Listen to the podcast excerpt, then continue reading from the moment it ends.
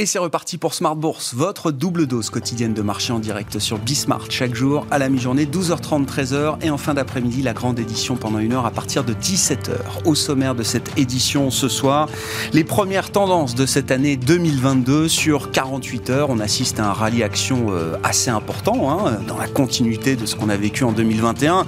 Les dernières euh, séances de l'année 2021 ont été euh, très positives pour les marchés actions. Hein. À partir du 20 décembre, on a vu une envolée des marchés qui se poursuit en ce début d'année. L'autre phénomène, c'est euh, le sell-off sur les marchés obligataires. A contrario, le marché obligataire connaît un, des pires démarrages de l'année depuis 2009, euh, nous dit-on, avec des taux qui remontent donc sur la partie longue, un 10 ans euh, américain qu'on avait laissé à 1,50 fin décembre et qu'on retrouve proche de 1,70 désormais que le mouvement est un peu moins suivi peut-être par les taux européens et on regarde notamment en Europe la question des spreads périphériques, la divergence peut-être entre les coûts de financement des différents États euh, européens. On parlera de ces tendances de marché qui euh, marquent le début de cette année 2022 avec nos invités dans un instant et puis autre phénomène d'actualité, le poids, l'emprise d'Apple qui ne cesse de prendre toujours plus d'importance, un phénomène qui n'est pas nouveau. Apple a mis un peu plus de 40 ans pour atteindre son premier trillions euh, de capitalisation boursière, c'était en 2018. Moins de 4 ans après, le groupe Apple pèse 3000 milliards de dollars. Hein, euh, le milestone, le jalon a été touché hier en séance et sera euh, sans doute touché à nouveau aujourd'hui, demain et peut-être plus tard encore. Le poids d'Apple dans les marchés qui soulève toujours des interrogations. Hein. L'emprise d'une capitalisation boursière telle que celle d'Apple sur le marché action en général. Apple qui pèse aujourd'hui 7% du S&P 500. Voilà pour les sujets dont nous parlerons avec nos invités dans un instant. Et puis dans le dernier quart d'heure, le quart d'heure thématique, les enjeux pour euh, l'univers des small caps en 2022. Small cap, les petites capitalisations boursières et le stock picking des euh, small caps, nous en parlerons avec Pierre Chang, gérant de portefeuille chez Tocqueville Finance, qui sera avec nous à 17h45 en plateau.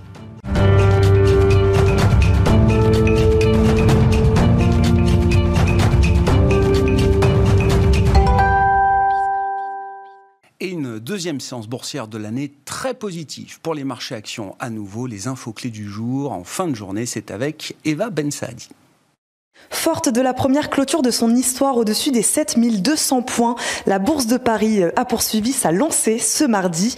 Elle a d'ailleurs franchi une nouvelle étape dans sa course au plus haut en s'installant au-dessus des 7300 points cet après-midi. Les investisseurs semblent avoir intégré le fait qu'ils devront composer avec le variant Omicron ainsi qu'avec la perspective d'un resserrement de la politique monétaire des grandes banques centrales.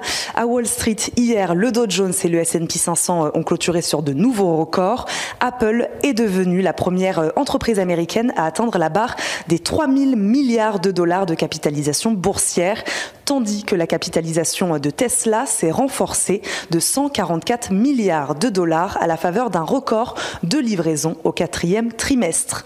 Le marché surveillera demain les minutes du dernier comité de politique monétaire de la Fed, ainsi que le rapport sur l'emploi en décembre aux États-Unis. L'ISM manufacturier américain ressort à 58,7 points contre 61,1 en novembre. Un des principaux rendez-vous de ce mardi résidait aussi dans la réunion de l'OPEP+, qui a statué sur une hausse de sa production. L'organisation s'en tient à une augmentation de 400 000 barils par jour en février. Concernant les indicateurs du jour, ils confirment en effet la poursuite de la reprise, qu'il s'agisse des indices PMI manufacturiers chinois, britanniques ou des ventes au détail en Allemagne. L'activité manufacturière en Chine a progressé en décembre à son rythme le plus élevé.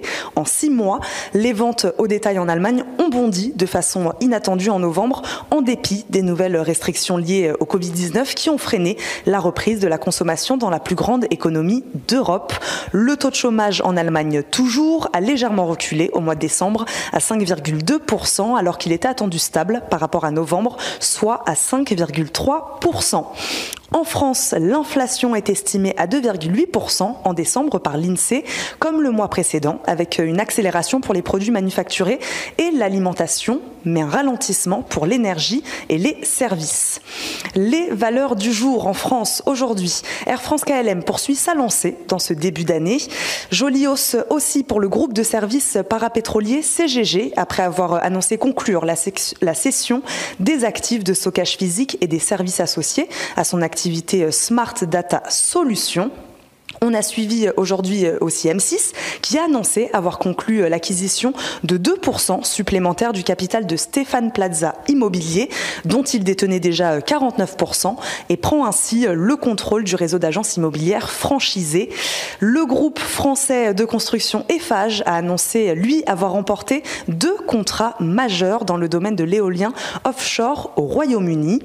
Holcim annonce avoir finalisé l'acquisition du leader américain du béton prêt à l'emploi, Corden Inc. Cette acquisition est d'ailleurs une autre étape dans leur stratégie 2025 d'accélérer la croissance verte pour devenir un leader mondial des solutions de construction innovantes et durables. Ce sont les mots de son PDG.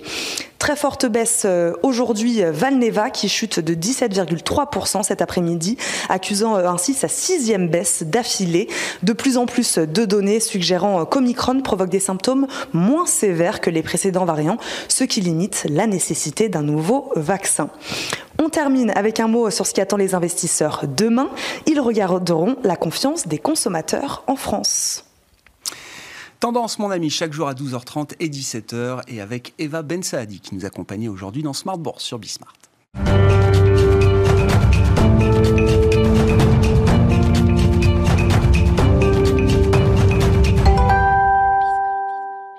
Trois invités avec nous chaque soir pour décrypter les mouvements de la planète marché. Florence Barjou est avec nous ce soir, directrice des investissements de l'Ixor Asset Management. Bonsoir Florence. Bonsoir Grégoire. Bienvenue, bienvenue Alexandre Baradès qui est avec nous également. Bonsoir Alexandre. Bonsoir. Vous êtes chef analyste d'IG et Alain Pitous qui euh, complète ce trio. Bonsoir Alain. Bonsoir. Merci d'être là. Vous êtes senior advisor ESG. Alors que le titre Apple est en train de s'effondrer de 1% euh, à la bourse de New York, euh, je voulais quand même qu'on qu'on commente quelques instants peut-être le, le nouveau jalon qui a été franchi, enfin qui est en passe d'être franchi par Apple, les 3 000 milliards de dollars de capitalisation boursière. Ça n'a pas tenu en clôture jusqu'à présent, mais c'est sans doute une question de temps, euh, plus qu'une, euh, plus qu'un si, c'est un camp pour euh, la capitalisation boursière euh, d'Apple. Commentaire très libre à ce sujet, mais effectivement, le premier trillion, c'était en 2018. Deux ans après, le deuxième trillion. Moins de deux ans après, on est à 3 trillions de capitalisation boursière pour Apple, 7% du S&P 500. Euh, comment vous regardez cette situation, encore une fois, qui n'est pas nouvelle, mais qui ne cesse de se renforcer, cette concentration là autour de quelques méga caps, Apple étant euh, l'emblème de ces, de ces valeurs Alors Alexandre. on regarde Apple avec les autres membres du groupe, hein, les GAFAM ou les GAFTAM maintenant avec, avec Tesla. Et c'est vrai qu'il y a quand même deux valeurs qui se distinguent de- dans ce groupe, c'est Microsoft et Apple. Quand vous regardez du Amazon par exemple, ça latéralise déjà depuis un bon bout de temps. Alphabet c'est pareil, c'est plus régulier depuis maintenant à peu près deux trimestres. Et il y a des valeurs qui tirent toujours à la hausse, euh, Apple, Microsoft ou autres. Et c'est vrai que euh, c'est bon, au-delà des capitalisations, parce qu'effectivement, bon, on peut les comparer aux valeurs européennes, on peut faire des pourcentages par rapport au Nasdaq ou S&P. C'est des, c'est des, une régularité qui est assez impressionnante et, et, et, moi, me pousse à la méfiance parce que si on avait écouté, on a bien écouté tous les déclarations de Tim Cook à la dernière euh, annonce de résultats, il y avait quand même un petit warning, pas très grave, mais les ventes sur d'iPhone avaient été un peu décevantes. Et il avait dit, ces problèmes de supply chain, donc d'approvisionnement, on va aussi les avoir au quatrième trimestre. Donc le marché les avait prises comme information, puis était reparti derrière. Or, euh, bah, le quatrième trimestre, on a bien vu que ça a donné en termes de problèmes logistiques, et les résultats du Q4, on les aura dans quelques jours. Et peut-être que le marché est un peu en avance par rapport à ça. En fait, C'est- plutôt ça que ça m'inspire. En fait, pas tellement de crainte sur le business model ou autre, mais peut-être une, une- un ultra optimisme sur la nature des résultats pour des valeurs qui se paient x fois les multiples. Et, et c'est un peu ça que l'on que l'on peut craindre, sans être trop négatif dans un environnement de normalisation de la politique monétaire. Et c'est un peu ça la bascule que je vais faire aujourd'hui, c'est que on, on voit que le marché avait un peu évacué ces questions de, de normalisation monétaire sur les deux dernières semaines de l'année. Euh, Il avait écouté la réunion de la Fed, et puis ensuite c'était reparti. Et, et on se rend compte que tous les marchés ne sont pas aussi optimistes. Vous regardez les futurs Fed Funds, donc ils donnent des probabilités de ce que sera le niveau de taux. Eh Bien, pour les futurs Fed Funds, on a une hausse de taux très probable au mois de mars. Et ce qui est assez incroyable, c'est de voir le chemin parcouru depuis 3-4 mois. Il y a encore 4-5 mois, on parlait pas d'hausse de taux avant fin 2022, voire début 2023. Et là, une partie du marché price des hausses de taux possibles dès la fin du premier trimestre, qui correspondrait aussi à la fin du tapering de la Fed. Donc c'est un- c'est une normalisation qui est bien plus rapide que celle qu'on avait vue en 2014-2015, à la fin des différents programmes d'achat d'actifs. Et on a l'impression que les, les, marchés à la fois obligataires et puis peut-être les valeurs de croissance euh, sont un petit peu euh, en retard par rapport à ce, ce, schéma-là. Donc voilà, moi mon sentiment c'est qu'on a, et on le voit d'ailleurs dans la, je vais faire court après, on voit dans la, depuis quelques jours, les valeurs qui marchent bien, c'est finalement des valeurs qui jouent vraiment la réouverture de l'économie. Mmh. Tourisme loisir, c'est le plus gros performeur de tous les secteurs, les banques aussi, euh, Piace Auto. Donc c'est du cyclique, et vous regardez celles qui performent un peu moins bien, Maçon et Tech. Donc on a l'impression qu'on assiste à, un début d'un peu de rotation quand même, favorable donc à l'Europe, un peu moins aux, grosses valeurs euh, tech US, euh, je pense, dans les semaines qui viennent. Non mais pour ajouter à votre analyse, euh, Alexandre, et, on a vu donc le, premier trillion d'Apple en 2018. Mm. Il faut se souvenir que la fin 2018 était compliquée parce que la Fed réduisait son bilan, montait les taux automatiquement à chaque réunion, je crois, en autopilote. à partir du moment où Apple a touché le, trillion, le titre a perdu 40% ensuite. Hein. voilà, on avait eu 20% de baisse sur le marché américain, grosso modo, en décembre 2018. voilà, la baisse pour Apple, c'était deux fois plus.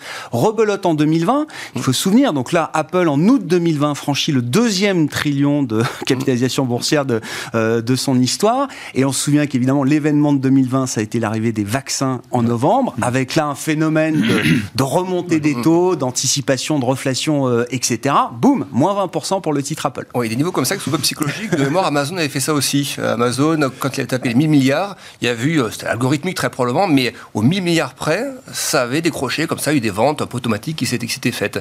Mais c'est vrai que la parenthèse sur le bilan est intéressante parce que c'est vrai que 2018, on a tendance à oublier que le Nasdaq a perdu 20%. On est quasiment Trump market sur le Nasdaq. Alors, il y avait l'histoire de Trump avec la Chine, il y avait les problèmes de, de valeur technologique par rapport à la Chine, il y avait la normalisation du bilan, mais là, quand vous écoutez certains membres de la Fed, ils sont favorables à une normalisation du bilan pas trop tardive. C'est-à-dire qu'on pourra avoir un triptyque, euh, fin du tapering, euh, première hausse de taux, et peut-être un début de réduction de bilan qui, interviendrait dès cette année, c'est-à-dire de manière beaucoup plus rapide que tout le cycle de, normalisation. Et, et, pour faire le tour de table sur Apple, vous dites donc Apple devient la valeur Apple, le, cours de bourse d'Apple, là, est très dépendant de la politique monétaire de la Fed dans les prochains mois. Parce que les résultats vont compter beaucoup, mais je pense que le marché a déjà bien payé ces résultats-là. Il est peut-être un peu en avance dessus. Et les deux grosses dont je me méfie un petit peu par, par des schémas graphiques qui sont quand même très très étirés, euh, c'est Apple et Microsoft. Moins, il y a aussi Alphabet, voilà, mais les, les deux qui ont vraiment tiré, quand les moteurs sur le cours des GAFTAM, c'est ces deux-là. Florence, sur ce, cycle des méga caps, hein, parce que ça fait dix ans voilà, qu'on parle de ces GAFAM, GAFTAM, euh, FANG, FANGMAN, euh, voilà, tous les acronymes euh, tournent, mais on parle toujours à peu près de la, même chose. Et, Apple reste le leader incontesté. très rares sont les moments où Apple a été détrôné en tant que première capitalisation boursière Moi, ces, je, je suis moins spécialiste évidemment qu'Alexandre sur les titres individuels, mais ce que, ce que, ce que, ça, me, ce que ça me laisse penser quand même, c'est qu'effectivement, on a au sein du S&P des valeurs qui, à les cinq premières première valeur représente quasiment 25% de l'indice. Donc évidemment, on a, on a Apple, on en a parlé, donc 7%. Euh, euh, Microsoft, euh, Amazon, Tesla, Alphabet, Google. Alphabet, bon voilà. Donc, et tout ça, quand même, relié à la tech. Donc, première réflexion, les, les, actions américaines, il y a quand même un risque de, de concentration qui me semble assez important. Généralement, quand on cherche à acheter un indice, on cherche de la diversification. Là, on n'en a plus. Donc, ça, ça, ça interpelle quand même. Deuxième axe de réflexion, quand on a comme ça des entreprises qui sont devenues immenses, hmm. énormes, euh, notamment des entreprises américaines. Et d'ailleurs, c'est peut-être d'autant plus vrai dans l'environnement globalisé dans lequel on est aujourd'hui, se pose quand même le problème de la régulation. Euh, et on voit que ces entreprises-là, de plus en plus, elles font face euh, à une envie des politiques, que ce soit aux États-Unis ou que ce soit en Europe, de venir limiter quand même un peu leur puissance.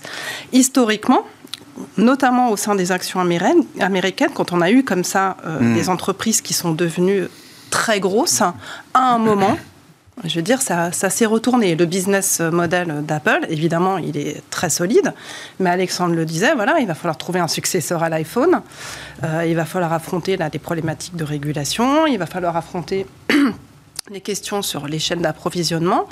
Donc il y a quand même quelques, quelques incertitudes, il me semble, à l'horizon. Et c'est vrai que la notion de hausse des taux, on en parlera certainement mmh. un peu plus longuement au cours de l'émission, mais souvenez-vous, en, début d'année prochaine, il y avait un gros pari sur le marché qui était... Début d'année dernière Oui, oui, oui. Non, oui, 2021. Non, non, non, on vous suit, euh, Florence.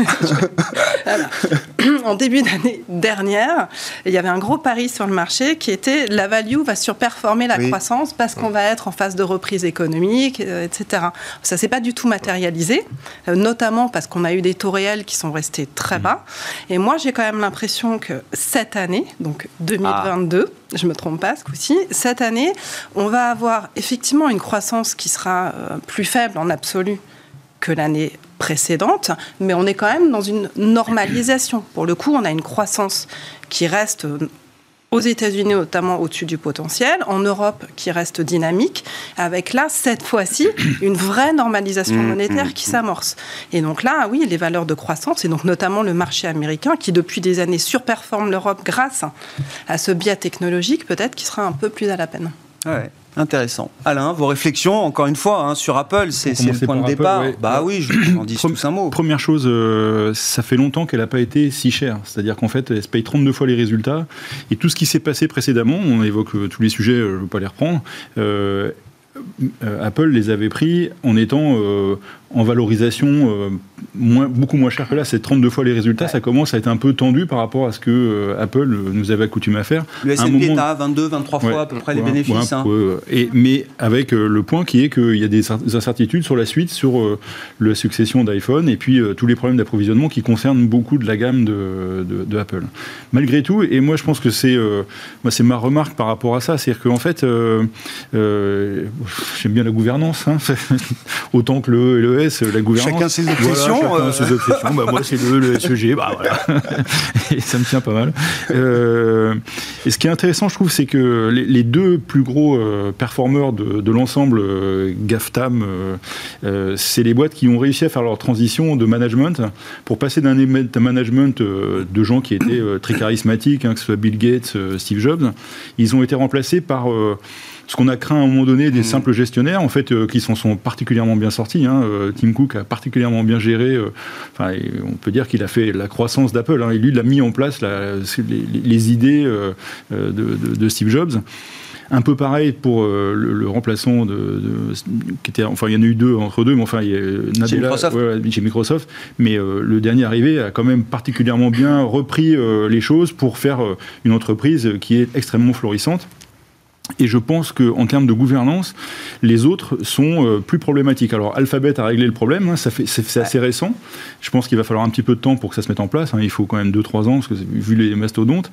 Mais les autres sont à risque. Hein. Je pense que. Euh, Facebook, peut-être, Facebook, Tesla, devient un, exemple de, d'une mauvaise gouvernance? Bah, Mauvaise, euh, en tout cas, bon, ça tient pour le moment, mais c'est très. Moi, je trouve ça assez délicat de, de, de faire uniquement ce pari-là. Tesla, c'est pareil. et Amazon, c'est un peu pareil. Même si les, trois ont des caractéristiques totalement différentes. Et, euh, non, mais c'est intéressant ce filtre de la gouvernance. Ouais, mais je pense que c'est pour les cinq ans qui viennent, c'est un problème. Je pense que, enfin, il va falloir qu'ils règlent ce problème-là. Euh, Tesla avait quand même mis un peu, euh, enfin, le, le, board de Tesla avait quand même un peu demandé à, Elon Musk qui se calme un petit peu. Bon, ça reste quelqu'un de très flamboyant qui tire sa boîte. Hein. C'est incroyable ce qu'ils ont réussi à faire. Mais à un moment donné, ça suffit plus, quoi. Ou alors il s'amuse plus, il veut faire autre chose, il fait il a quand même vendu euh, quoi, 10 milliards de dollars d'actions euh, Tesla. Ouais, enfin c'est comme si vous vendiez 200, euros dans votre PEL. Euh. Sauf que j'ai quelques différences entre Elon Musk et moi. Non, mais ce que je veux dire, c'est que c'est peut-être plus la même histoire Tesla quand le fondateur s'est quand même délesté d'une partie substantielle du, il en reste, capital. Il en reste beaucoup. Il ah ben il en reste beaucoup. Il contrôle. Euh, oui, oui, mais bon. Ah donc, euh, il a demandé aux internautes s'ils devaient les vendre. Oui. Sur Twitter. oui, mais c'est peut-être plus la même histoire. C'est peut-être plus la même histoire. il n'y a peut-être plus le même contrôle sur sa société. Et pour euh, revenir à, Apple, on évoquait les risques. Pour le moment, ils les ont bien gérés. Mm. en particulier sur les problèmes de, de, la Chine. C'est-à-dire qu'ils ont réussi à passer à peu près à travers les, gouttes. Sur l'antitrust, on peut en parler deux secondes. Et puis sur la succession euh, du, iPhone, euh, il y a quand même pas mal de pistes ils se sont transformés gentiment en boîte de service. Hein. Une grosse partie est faite par l'App Store. Et, 68 milliards, quand même, c'est, enfin, quand on y pense, c'est quand même monstrueux. Et c'est pareil, les montres, on en parlait, euh, on me disait, c'est un truc, ouais, c'est un gadget. Ça rien il y a 5 ans. Oui, et c'est, ça commence à être significatif. Alors, ils sont quand même un peu toujours dans le même périmètre. Bon, puis il y a toujours ce petit bruit qu'on entend sur l'Apple Car qui va nous tomber dessus un beau jour. Bon, je sais pas du tout ce qu'il en est, mais enfin, bon, c'est, peut-être ce genre de pistes qui peuvent arriver. Les voilà. Ouais, les lunettes. oui.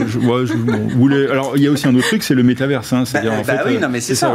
Et euh, donc là aussi, il y a une guerre de, entre eux et Apple et Facebook qui est importante.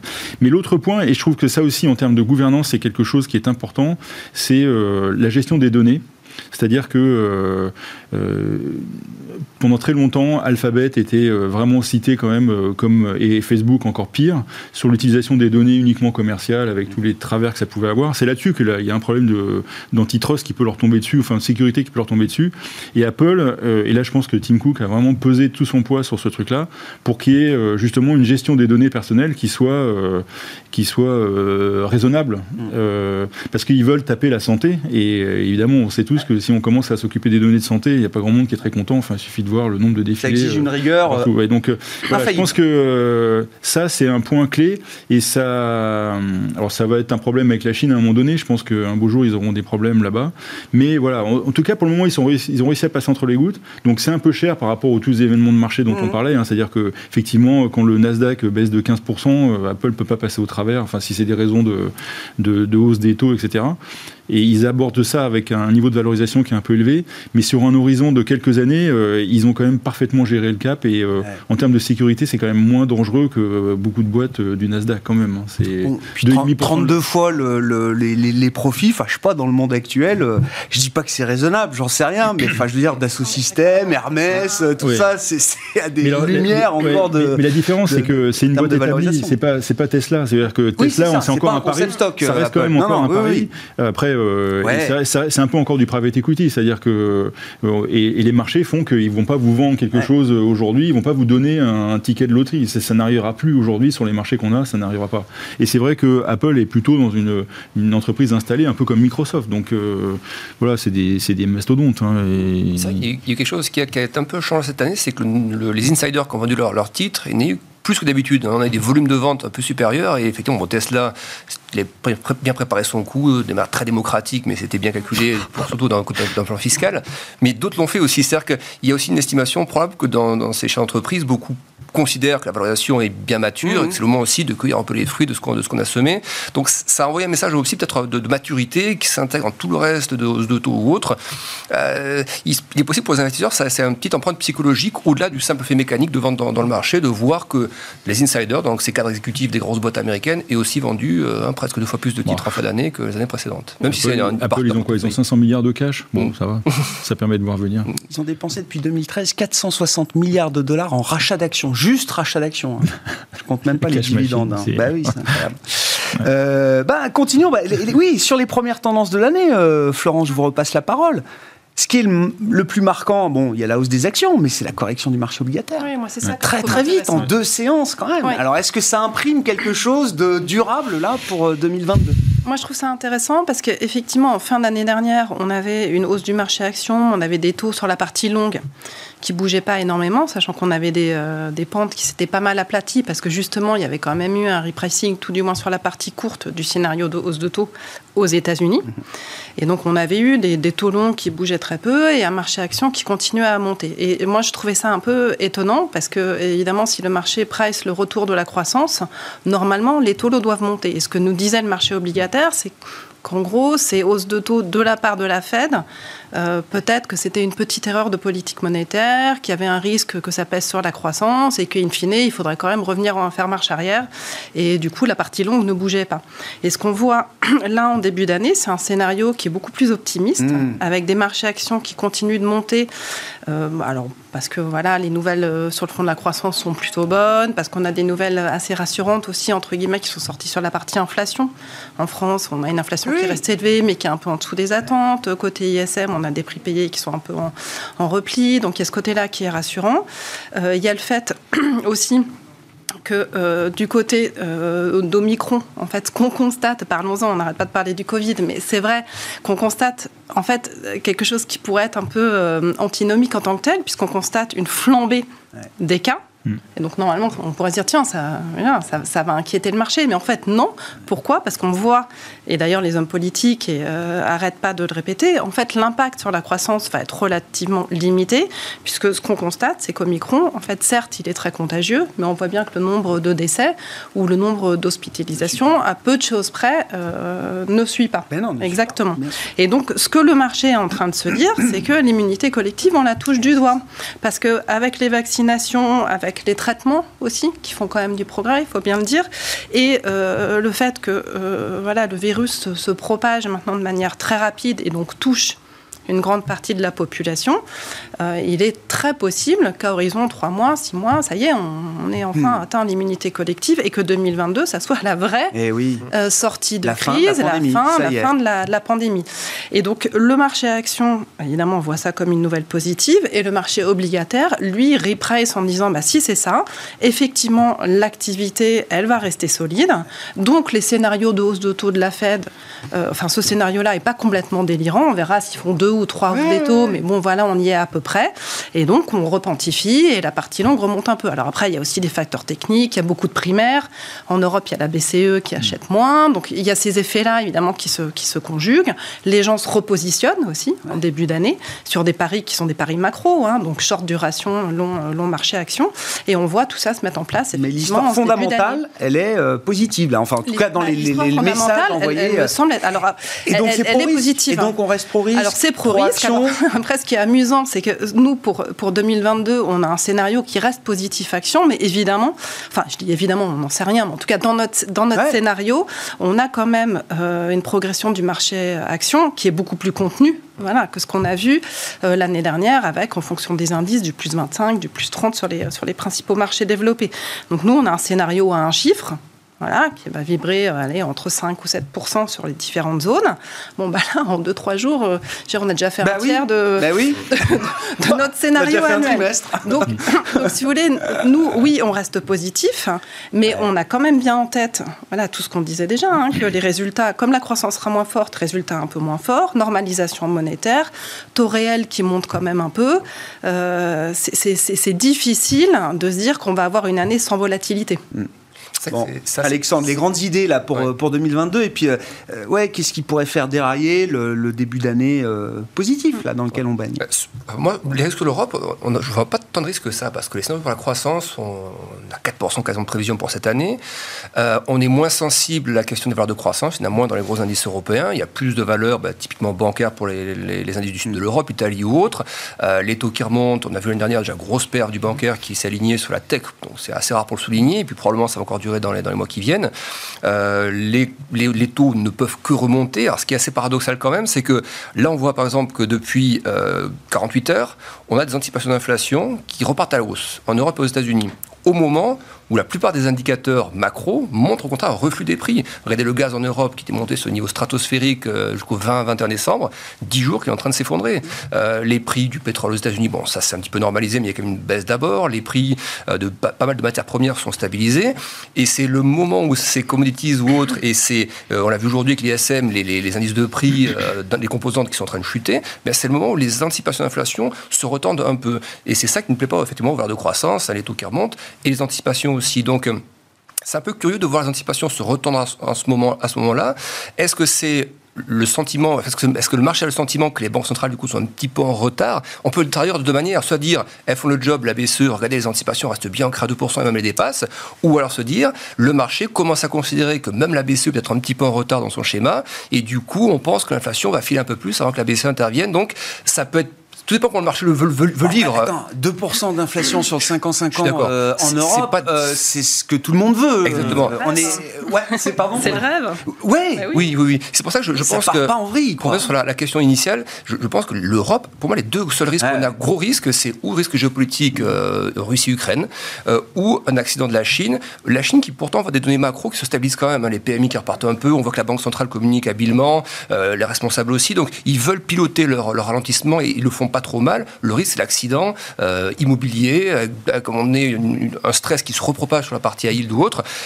Je, pense que pour l'Europe, c'est les deux seuls gros risques qu'on ait en fait. Et s'il devait se matérialiser, je pense que ce serait des phases urgentes, mais pas d'installation d'un retournement comme on a pu avoir sur les cycles précédents. Donc plutôt des risques, oui, qu'à un moment donné, le marché vienne lâcher 5-10% de manière un peu brutale ou consolide, mais il n'y a pas de risque de retournement euh, par rapport aux structures du marché. On a quand même beaucoup plus de value de cyclique dans les indices européens, donc normalement, ça va suivre là, un chemin plus tranquille cette année. Non Alain, vos réflexions sur euh, l'investissement là en 2022 et puis euh, la place de l'ESG. Hein, euh, je vous amène gentiment là-dessus. quelques mots sur les taux. effectivement, il y a une tendance qui se dégage. Et ça, ça va. j'ai l'impression que ça va être une tendance quand même pour l'année.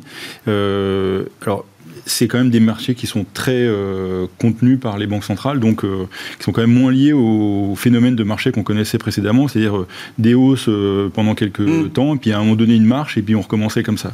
Et, mais on peut avoir quand même comme ça une tendance à une dérive un peu, à la hausse, ça, ça paraît quand même quelque chose de hautement probable pour l'année, mais du coup pas suffisante pour faire l'arbitrage euh, euh, des gens qui feraient euh, en se disant bah, à un moment donné je vais aller arbitrer mes actions contre métaux aujourd'hui on n'y est pas encore. C'est pas mm. encore le TINA c'est plus tout à fait le TINA de l'époque mais on est enfin il n'y a pas d'autre alternative que les actions.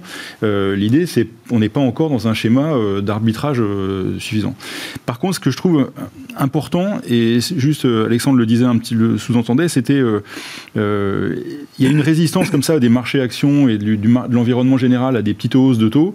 Mais à un moment donné y a une prise de conscience et euh, ça peut faire euh, un peu euh, en cascade deux, trois événements. Alors il y a ce phénomène de retracement d'un seul coup des marchés, mais moi je pense que le sujet, et ça va être, c'est un peu mon, idée pour 2022, c'est que c'est la dette privée qui est quand même le, le on va dire, le plus important. Et c'est vrai que la dette publique, elle est contenue par les banques centrales mmh. qui se débrouillent pour euh, mmh. gérer euh, les choses. Alors après, c'est pas dans tous les pays, mais enfin, les grands pays, c'est comme ça. Et donc, il va y avoir, je pense, à un moment donné, quelques accidents. Et alors, c'est pas des accidents d'indices, c'est des accidents d'émetteurs ou d'acteurs, et ça peut être des banques, hein, d'ailleurs, qui sont parfois trop leveragées sur les marchés, qui, à un moment donné, se retrouvent euh, un peu coincés. et les sanctions, ça peut ne pas se voir dans les indices, mais par contre, les acteurs qui sont concernés, c'est définitivement mort parce que eux, ils, auront mal géré le truc. Bah, regardez ce qui se passe sur Evergrande, hein, c'est 90% de baisse. Hein.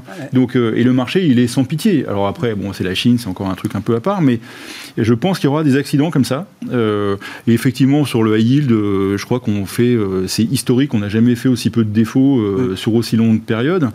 Mais ne serait-ce que de revenir au, taux de défaut habituel, je pense qu'il y a beaucoup d'acteurs qui ne sont pas habitués à ça. C'est-à-dire que pourquoi les high yields sont, mm. le rendement des entreprises de ce type-là est un peu plus élevé, c'est parce qu'il y a un risque bah, on va le rematérialiser un petit peu. Bah, quelquefois, quand vous prenez un accident, euh, et les gestions ne sont pas toutes euh, euh, super diversifiées. On hein. a beaucoup de gestions à île qui sont très diversifiées, mais on a quand même quelques-unes qui prennent des risques parce que justement, pour aller chercher de, la performance, bah, c'est ce genre de choses qui peut arriver et qui peut, je ne crois pas que ça soit systémique, hein, je, pas du tout, je pense pas, mais les accidents peuvent faire très mal. Et là, c'est le lien que je fais avec l'ESG, c'est que normalement, l'ESG vous permet de, de tracer un peu ces choses-là, parce que souvent, ça vient de la gouvernance parce que c'est quand même lié au crédit. Hein, euh, et l'agressivité, alors j'aime bien les, les, gérants, euh, quand euh, nous on appelle ça un risque ESG sur la gouvernance, etc. Puis les gérants à Yield, ils appellent ça une agressivité comptable, bon, comptable ou financière. Bon, mais ça traduit un, comportement des émetteurs. Hein, Et je pense que c'est c'est ça que peut aider, c'est à ça que peut aider l'ESG dans une période qui peut être un peu plus un peu plus bizarre quoi. De, de ce fait-là, les périodes de transition sont quand même des périodes où il faut quand même faire attention aux risques. Et je pense que pour beaucoup d'acteurs euh, longs, hein, les, grands assureurs, les grands fonds de pension et compagnie, c'est des sujets qui les préoccupent. Hein. C'est ce genre de choses, euh, risques ponctuels, qui font très mal. Peut-être moi, je suis complètement d'accord avec ce qui vient d'être dit, parce qu'on sort quand même de, voilà, de, plusieurs années de taux très bas, avec euh, des aides quasiment publiques mmh. donc, à du, enfin, mauvaise allocation du oui, capital, forcément, il y, a, y a un moment, et donc là, on va rentrer dans un environnement, en, commençant par les États-Unis, où les mmh. liquidités vont à nouveau devenir payante, où le levier va à nouveau devenir payant, et toutes les structures qui sont un peu surendettées, bon, bah, au moindre accident, et du coup, ça, ça devient bancal. Et donc, si on reboucle sur le fait que, euh, en termes d'indices, on va avoir des progressions globales qui sont moins, moins euh, fantastiques que, que l'année écoulée, ça veut dire quoi? Ça veut dire que le bêta, bon, c'est bien, mais pour les gérants actions, il va vraiment falloir faire du picking. Et donc, les sociétés de qualité et les sociétés euh, plus ou moins endettées, ça fait partie, il me semble, des, des choses qui va falloir discriminer. Et on reboucle à nouveau sur Apple. Parce que là, pour le coup, effectivement, bah c'est cher, mais avec tout le cash, bah tout le cash qu'ils ont, c'est quand même un côté, un côté un peu rassurant. Mais oui, le, levier, ça va être un des éléments, je pense, vraiment déterminants. Et juste pour finir sur le SG, excusez-moi, je, reprends la parole. Mais bien sûr, Alain, mais vous êtes ici chez vous. Euh, merci. Euh, fais attention, je vais m'installer. euh, je pense qu'il y a aussi un truc qui, qui est un peu. on parlera des élections un peu après. Je pense qu'il y a quelque chose dans dans l'esprit qui est de dire que il faut un peu une autre répartition capital-travail. Et ce truc-là, ça se retrouve dans le S, la manière dont les entreprises gèrent ce, S, et ça va devenir un tamis aussi d'analyse. Et on retrouve un peu aussi le comportement des, chefs d'entreprise.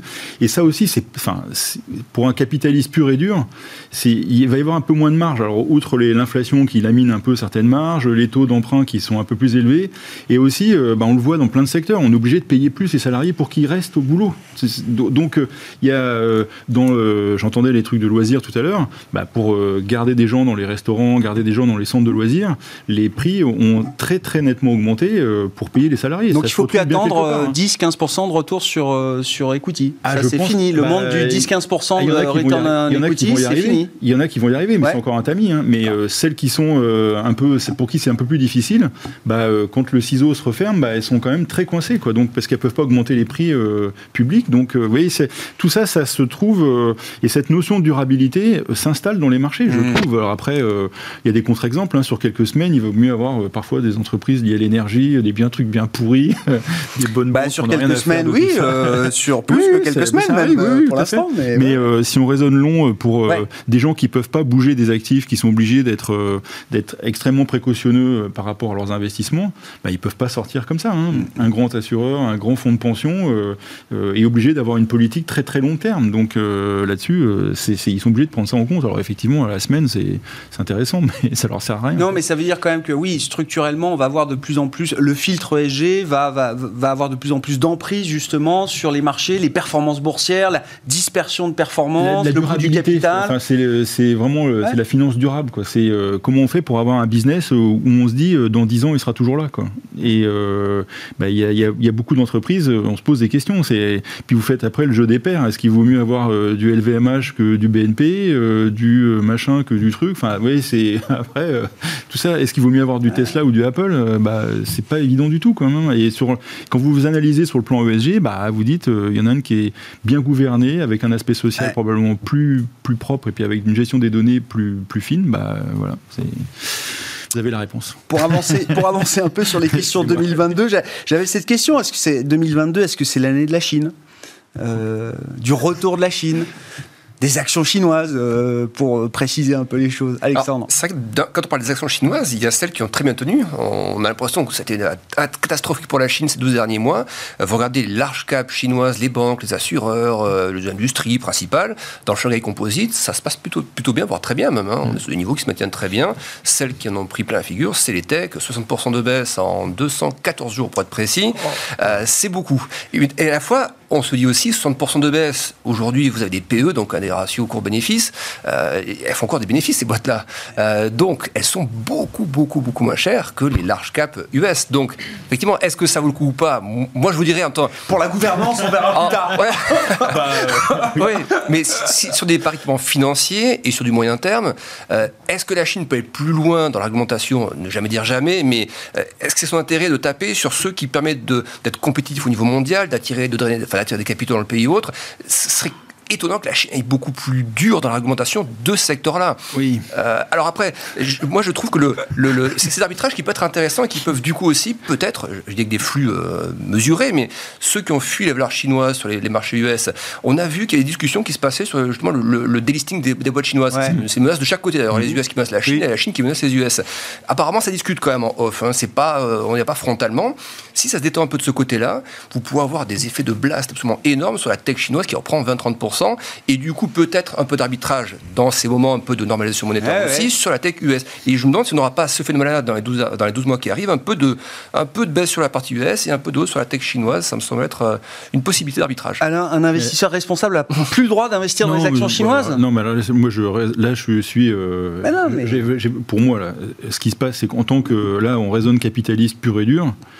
Euh, un investissement potentiellement avec un, gros effet de levier. On joue le blast, on joue une reprise 30%. Ça, c'est de, la spéculation pour moi pure et dure. Hein, tant mieux, hein, ça, peut gagner de l'argent. Mais quand vous êtes investisseur sur 10 ans et que du jour au lendemain, vous pouvez vous faire spolier de votre capital, votre droit au, à, une participation à l'entreprise, etc. Mhm.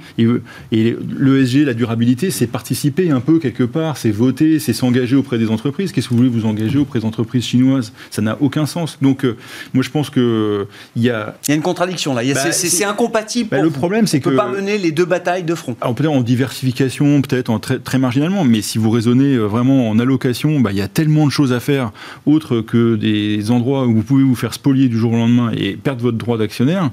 Bah, faut être cohérent. Enfin, ça n'a pas Ah, de mais sens, bon, quoi. c'est la Chine, c'est Ah bah je sais pas, oui, 30% de l'économie mondiale. Oui, bah, qu'est-ce que je vous dise Ils sont pas alignés avec les pratiques euh, des autres pays. Donc, euh, on raisonne engagement, on raisonne vote. euh, c'est un truc qui est sans arrêt répété par tous les grands acteurs. Et là, on le ferait pas. Donc, c'est- ça n'a pas de sens. Enfin, pour moi. Bon, après, Non, c'est- vrai, Alain a raison. mais mais, c'est- le postulat de base. Alain Pitous a raison. non, non, pas. J'ai jamais dit ça. comme d'habitude, Alain a raison. Merci, Mais Florence. la question qu'il faut se poser, c'est est-ce que, euh, est-ce que ce dont tu parles, cette prime de risque politique, ce risque de Oui, spoliation, de limite. oui. voilà, déjà, un, est-ce qu'il y a une limite, Oui. puisqu'il n'est pas en grande partie Oui. intégré On est rémunéré pour Voilà. ça. Et donc, est-ce qu'on est rémunéré pour cette prise de risque? Bon, voilà. Enfin, Et donc, ça a été cher payé les, les ah, ça, a mois, été très, hein. ça a été très cher payé. Et donc là, la question, effectivement, si on regarde ça d'un point de vue un peu macro, c'est que euh, sur certains segments, il y a des valos qui sont quand même intéressantes. Euh, le cycle macro, il a l'air d'être en train de se euh, stabiliser. Il y a un État qui veut pas que les choses euh, se passent trop mal, donc qui petit à petit remet un peu de liquidité, qui va faire un petit peu de relance. Et si on cherche des zones qui sont euh, pas chères, Bon, il y a les small caps. J'ai compris qu'il y avait un intervenant Ouais, tout à l'heure qui venait après. parler des small Ouais. caps. Il y a Ça, quand même un bien truc, bah, il y a un truc intéressant sur les small caps parce que si on se dit voilà retour à l'économie réelle, il y a quand même quelque chose à faire. Et donc en Chine, oui, pourquoi pas. Enfin, je pense que évidemment c'est très délicat, mais ça fait quand même partie des choses qu'il faut regarder, au moins avoir une idée claire sur ce qu'on a Et envie de faire l'engagement en sur les small 2022. caps, il a du sens. Si vous êtes, euh, vous aidez, des- vous êtes, vous êtes, am- vous êtes euh, actionnaire, vous êtes investisseur et vous aidez des boîtes à aller dans le bon sens, parce que souvent elles sont mal notées parce qu'elles sont, elles, elles diffusent pas suffisamment d'informations, ce qui est quand même dommage. Bah, et puis les analystes les suivent moins qu'avant aussi. Mais si vous, si vous dites, vous projetez, euh, et là aussi sur un, un horizon un peu long avec des gens qui sont sérieux et la plupart le sont. Bah, il y a un énorme potentiel. Mm. Là, je pense qu'il y a effectivement un énorme potentiel. Alors après, c'est pas linéaire, mais euh, il y a quand même un pour moi, plus de potentiel, quitte à chercher un peu de risque, euh, autant le chercher là euh, plutôt qu'en Chine. Pour, pour conclure, euh, pour conclure l'émission, oui. Est-ce que la politique va être euh, un, un facteur euh, à suivre quand on est investisseur là en 2022 Alors je notais, bon, il y a des législatives au Portugal d'ici la fin du mois de janvier, la France, bien sûr. Il y a une élection présidentielle en Italie là aussi euh, en janvier avec un Mario Draghi qui est peut-être entre deux fauteuils de président aujourd'hui. Des législatives en Hongrie en avril, présidentielle en Inde en juillet, euh, midterm elections aux États-Unis bien sûr en novembre, 20e congrès du Parti communiste chinois en novembre, élection présidentielle euh, au Brésil euh, également en octobre. Ouais. Je sais pas, c'est Oui, l'agenda est chargé? Ouais, Est-ce que les euh, marchés euh, vont à un moment regarder ce- ces sujets? Sur la partie US, je pense qu'il regarde déjà un petit peu. On sait que Biden a fait de, de la lutte contre l'inflation un de ses chevaux de, un de ses chevaux de bataille. Donc il est probable que la Fed, malgré son indépendance, embraye un peu là, derrière. Donc euh, il, il semble que la lutte contre l'inflation pour Biden va être un enjeu. Donc voilà, ça oui pour le Il marché. y a un truc politique aux États-Unis. mais du coup avec des répercussions sur les taux et, la politique monétaire de la Fed. En Europe, c'est plus la question, à moins qu'il y ait une surprise majeure en France, euh, ce qui semble peu probable, c'est l'Italie effectivement qu'on va quand même surveiller. Mais pff, là aussi, la, la BCE, elle va sortir de son son programme monétaire très très progressivement, donc euh, à faire en sorte que les spreads, ils vont s'écarter un petit peu, ils, ils sont déjà, ils ont déjà commencé à s'écarter un petit peu, je crois qu'on est sur des de quelques mois sur le spread Italie-Allemagne, mais par- encore une fois, il faut toujours comparer ça par rapport au niveau de stress historique, Euh, les, les 300-400 points de base qu'on avait à une époque, c'est ré- révolu, Euh, et à moins d'un choc politique majeur en Italie, euh, si Draghi prend la présidence, qui viendra derrière, on sait qu'il y a eu des, c'est récurrent en Italie, les, les- les- stress politiques, j'ai pas l'impression que ça remette en cause la dynamique qui est impulsée. C'est-à-dire l'Italie va bénéficier de la relance européenne, Mhm. Euh, l'Italie fait des réformes aussi, elle semble plutôt bien partie, le MIB a une belle allure, le MIB si on parle des actions, le MIB italien a une belle allure aussi, sa structure, on parlait tout à l'heure des valeurs cycliques, banques ou autres, est favorable, enfin, c'est un indice qui, qui va bénéficier de ce qui se passe actuellement en zone euro. Donc, pour moi, c'est, à part encore une fois des stress très ponctuels, mais toute purge, c'est plutôt une opportunité plutôt qu'à se dire, mince, on a, on a épuisé le rallye. Je pense vraiment qu'il y a un beau rallye. Pourquoi pas récupérer tout le bottom post crise subprime hein, Ça prend peut-être quelques années, mais pour moi, c'est, c'est plutôt ça l'objectif que de revoir les plus bas euh, crises de la dette ou autre. Si on, si on se focalise sur l'Italie, Florence Moi, les élections, les élections en Europe, je ne suis pas persuadée que ce soit un risque majeur, je suis complètement d'accord. Et Mario Draghi qui passerait d'un fauteuil de président à l'autre, c'est le, marché s'est enthousiasmé de son arrivée comme président du Conseil. Est-ce que le marché sera déçu bah, Peut-être, mais je ne pense pas que ce soit. Ça change pas l'histoire fondamentale. je ne pense pas que ça change l'histoire fondamentale. Moi, ce qu'on regardera peut-être de près, c'est quand même le Brésil, puisque c'est ah, là, il y a quand même une zone de.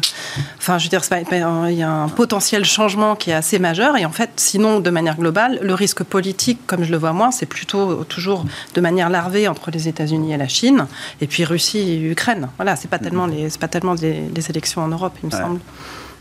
Alain, pour conclure là-dessus. juste deux mots là-dessus. Moi, ce que je pense, c'est qu'on a vu l'État reprendre énormément, énormément de rôles, euh, et c'est valable dans tous les pays, hein, plus ou moins euh, fort, mais enfin, en tout cas, l'État est revenu en masse, et les électeurs, enfin, les, citoyens attendent beaucoup de l'État, et c'est particulièrement vrai en France.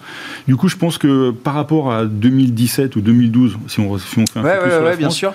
où, euh, bon, c'était un peu non-event, effectivement, on sait, enfin, moi, je ne sais absolument pas ce qui peut se passer, mais en tout cas, c'est probablement un peu plus important maintenant vu le rôle de l'État, qui est partout, qu'on attend partout, qui est euh, dans l'économie, l'inflation monte, on fait un chèque, euh, le prix de l'essence monte, on fait un chèque, le prix du gaz, le prix des systèmes, on fait des chèques, on aide les entreprises à, tout ça. Donc euh, on attend beaucoup plus de l'État, donc, donc le vote est, je pense, un peu plus important. Il va falloir que l'État aussi sorte. Alors on voit la BCE qui parce que c'est pas moins compliqué pour elle, hein, c'est juste on ferme des robinets, donc euh, il y, a un peu moins de, rôle politique. Mais pour les États, euh, la sortie de ça, c'est quand même plus important, donc on va attendre plus. Donc euh, voilà, c'est le côté régalien va être important, je pense. On suivra ça évidemment. Merci à vous trois d'avoir participé à Planète Marché ce soir. Florence Barjou était avec nous, directrice des investissements de l'IXOR AM, Alexandre Baradez, chef analyste d'IG et Alain Pitous, senior advisor ESG.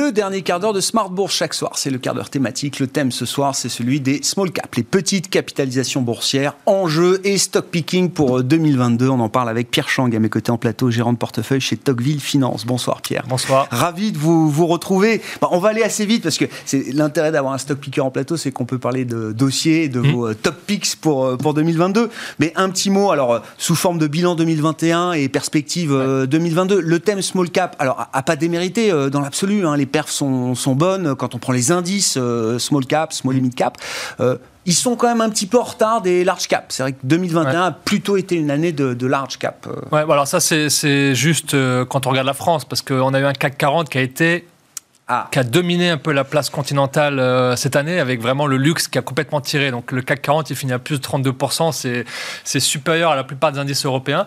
Les, le CAC Small en France, il finit à plus de 25%. Bon, c'est en dessous, mais c'est de bonnes factures et c'est en ligne avec les indices Small européens. Donc je veux dire, c'est un bon millésime de mon point de vue. Euh, le segment oui, mais c'est intéressant. Vous dites le, le, prisme français déforme un petit peu l'écart peut-être entre les grandes valeurs et les, les, bah, Le CAC 40, il est déformé un petit peu parce qu'il y a le VMH qui pèse plus de 10% et ça, ça, a été un, ça a été un grand succès euh, cette année.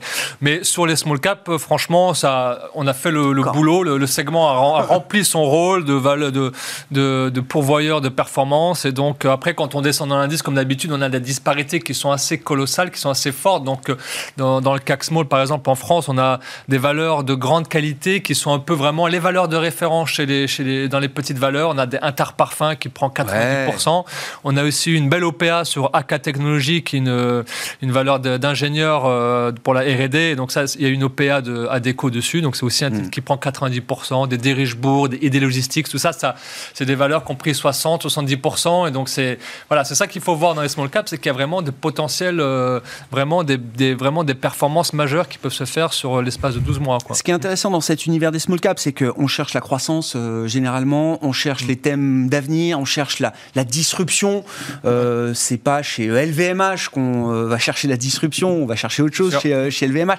Et, c'était un peu ma question. On avait déjà parlé du thème de l'espace avec vous, je me souviens, Pierre. C'est quoi les nouveaux thèmes qui sont peut-être en train d'apparaître, qui se sont accélérés peut-être à travers la crise pandémique quand on est dans cet univers des, des petites. bien sûr. Bon, après, il y a des, y a, c'est toujours un peu la même. Enfin, sur, sur les small caps, ce qui est intéressant, c'est comme disaient les intervenants précédents, c'est, c'est vraiment le retour sur l'économie réelle. Donc ça, c'est vraiment donner du sens. En plus, investir dans les valeurs françaises française, de mon point de vue, c'est aussi donner du sens un peu un acte, un acte social aussi. Ça, dans, label ça. Oui, entre autres, bien sûr, bien sûr, tout, ça On a créé un label pour ça. tout à fait, tout ça s'aligner. C'est aussi voilà, donner du sens aussi à, à, son épargne. Voilà, donc ça, c'est déjà enfin, une chose importante, je trouve, aujourd'hui.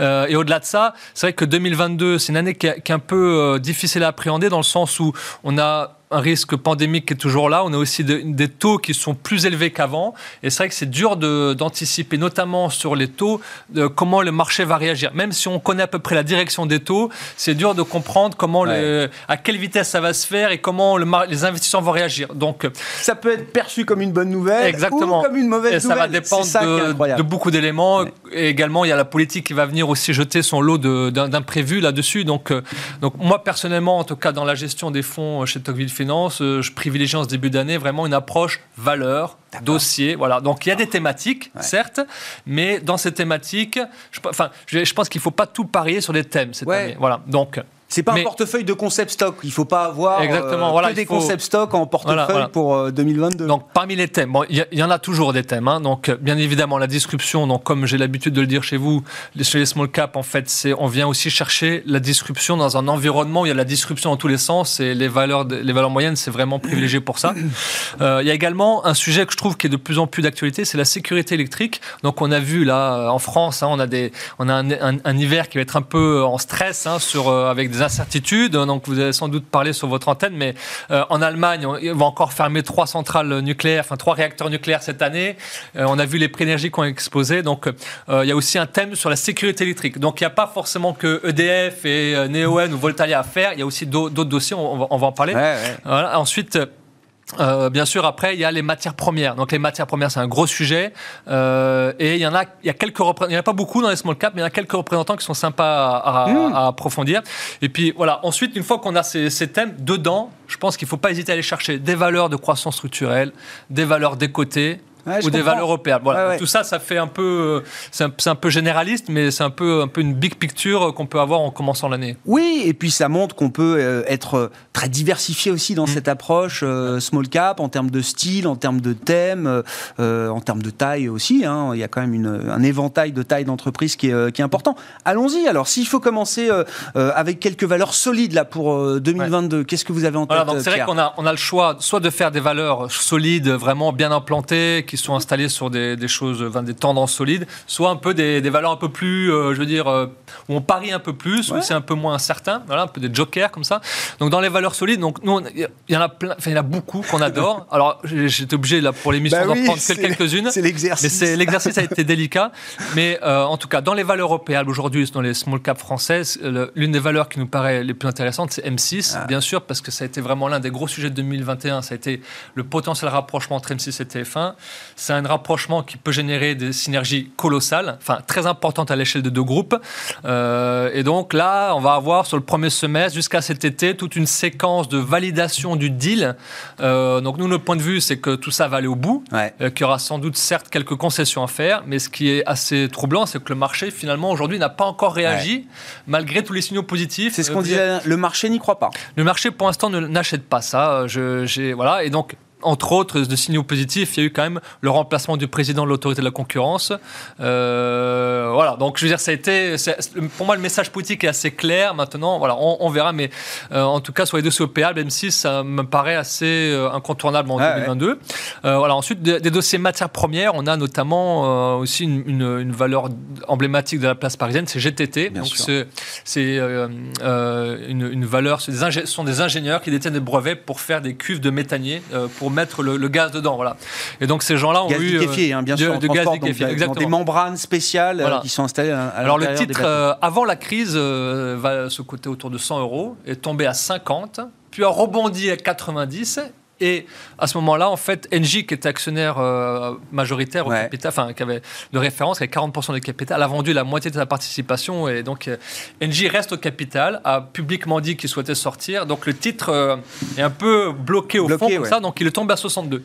Aujourd'hui, il a rebondi un petit peu, mais avec la séquence de commandes qu'il y a eu cette année, aujourd'hui, on a le sentiment que le consensus n'a pas encore complètement intégré mmh. cette dynamique de prise de commande. Et donc, ça, ça, ça paraît d'autant plus que le mois de décembre a été le mois historique du groupe. Ça jamais, ils jamais de commande. autant de prises de commande. Donc et donc voilà, tout ça sera intégré dans le consensus au cours des prochains mois et donc voilà, ça, ça, c'est important. Ensuite, on a des valeurs décotées comme Rothschild par exemple. Ouais. Alors Rothschild, c'est bon, tout le monde connaît. Oui, oui, Ils ont fait aussi une année exceptionnelle sur M&A. quand dans leur communiqué, ce qu'ils expliquent, c'est qu'ils ont une bonne visibilité sur le premier semestre 2022 et le consensus. Quand on regarde 2022, le consensus prévoit plutôt une baisse des, des, performances financières. Donc, on peut dire que là, peut-être, il y a peut-être une surprise, d'autant plus que le titre se paye sur des multiples qui sont bien inférieurs aux comparables boursiers, donc, enfin, notamment américains. Et donc, tout ça, c'est assez, assez encourageant. Voilà. Bon, très bien, non, mais GTT, M6, Rothschild. Voilà. Euh, donc ça, c'est les valeurs euh, solides, hein, où la valeur est solide. Alors il y en a une autre aussi qui dans, sur le thème de la sécurité électrique, c'est 2G énergie. Voilà. Donc ça, c'est ça, ça c'est un thème qui, qui, nous est cher, c'est-à-dire que quand on voit que avec la transition énergétique, on ferme des centrales nucléaires, des centrales à charbon, des centrales à gaz, euh, et, qu'en face on souhaite ouvrir des éoliennes et des panneaux solaires, si vous voulez, c'est c'est pas évident parce qu'il y a quand même une résistance locale. Les gens ne veulent pas avoir d'éoliennes en face de chez eux, donc on ferme, on ferme voilà, exactement. On ferme avec un calendrier qui est assez clair. Par contre, on ouvre, on crée de nouvelles capacités avec un calendrier qui est moins évident. Et donc ça, ça va créer un mismatch de notre point de vue, notamment dans des pays comme la France, mais également en Allemagne. Et en Allemagne, voilà, donc là, on a une valeur qui s'appelle 2G énergie. Qu'est-ce que vont faire les grands industriels? Ils vont en faire du off-grid, c'est-à-dire qu'ils vont euh, acheter un, réseau local indépendant qui peut subvenir à des potentielles euh, disruptions du réseau général. Et donc là, 2G énergie fait des euh, des, centrales, euh, des mini-centrales, en fait, des générateurs. Très intéressant. Avec du gaz et qui sort l'électricité. Et ça, c'est allemand, ça C'est Ça, c'est allemand. Alors, il y a beaucoup d'acteurs dans le secteur qui sont non cotés, mais parmi les cotés, on a vraiment là un pur player. Et donc, le, scénario du off-grid, pour nous, c'est un scénario qui est euh, très puissant. Et donc, le titre marche très bien, ah a doublé l'an dernier a pris 15% cette année. Donc cette année, par rapport au marché, le titre est un peu soufflé. C'est 500 millions de capis, mais ça peut continuer à croître euh, très fort. Voilà. Une minute pour euh, conclure avec un joker. Alors, pour les jokers, il y a une valeur euh, qu'on aime bien, c'est Metabolic Explorer, ah. qui produit des, acides aminés. Voilà. Les acides aminés ont explosé littéralement cette année, la, valeur. Et donc, ils ont racheté, c'était à, la base un concept stock, donc ils étaient en train de construire leur petite usine. Hein, donc, c'était ça. Et tout d'un coup, il y a un Japonais qui a vendu une usine qui fait 100 000 tonnes de production par rapport à leur site qui était en train de développer, qui était prévu pour 6 000 tonnes. Là, ils ont racheté ah. quelque chose, 350 salariés, 100 000 tonnes par an. Et là, ils sont en train de redresser tout ah. ça et ils ont un coup de chance dans ce redressement, c'est que les prix des acides aminés les portent totalement. Voilà.